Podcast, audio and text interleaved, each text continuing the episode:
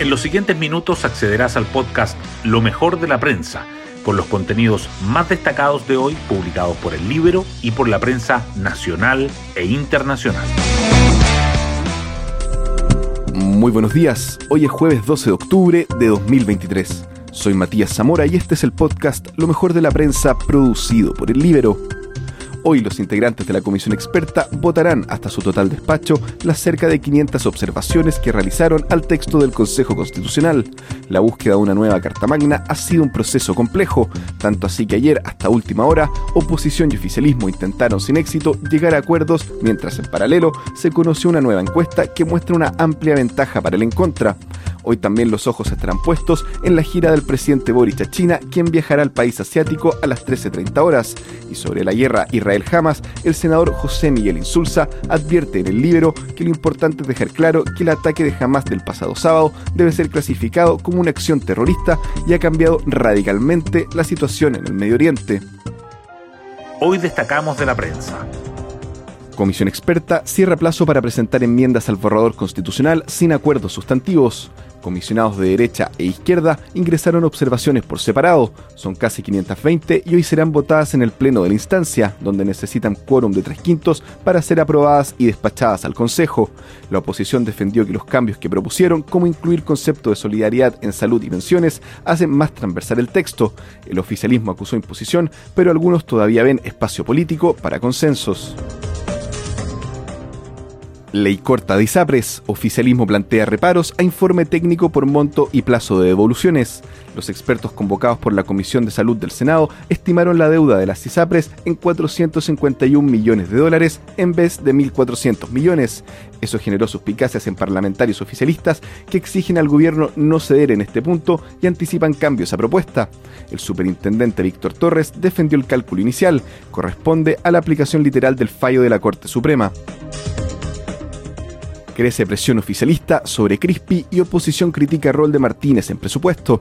Parlamentarios del PPD cuestionaron que el jefe de asesores del segundo piso decidiera responder por escrito a la comisión investigadora del caso convenios en la Cámara de Diputados que lo había citado para hoy.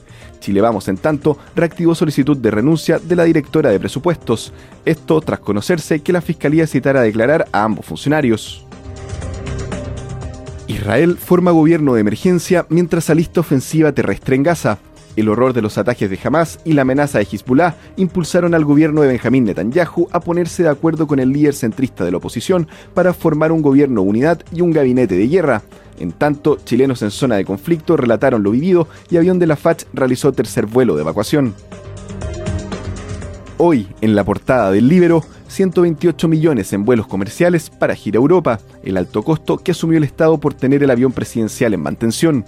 Como el Boeing 767 de la FACH, que sirve para trasladar a 176 pasajeros, está varado en un taller en Estados Unidos, el presidente Gabriel Boric debió ocupar uno de mucho menor tamaño, el Boeing 737-500, para su gira europea de julio, que permite que lo acompañen un máximo de 35 personas. Al resto de la comitiva hubo que comprarle pasajes en aerolíneas privadas. La misma situación se repetió para el viaje a China que emprende hoy el mandatario.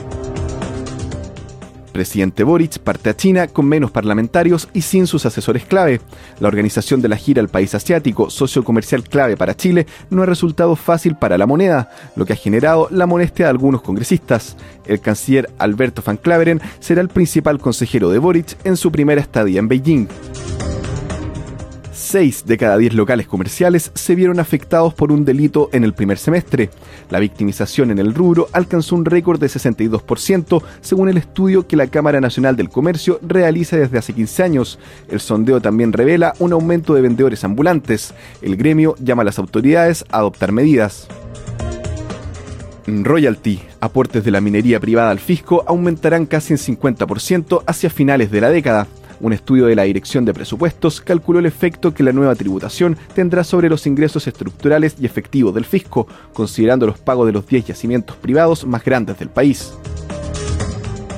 Chile abre ante Perú una fecha doble fundamental rumbo al Mundial 2026. Esta noche, en el Monumental, La Roja recibe al país vecino con la obligación de ganar, tanto por historia, nunca perdido de local ante Perú en clasificatorias, como por situación actual, con apenas un punto en dos partidos. Y así llegamos al final del podcast Lo mejor de la prensa del día de hoy. Yo me despido y que tengan una excelente jornada.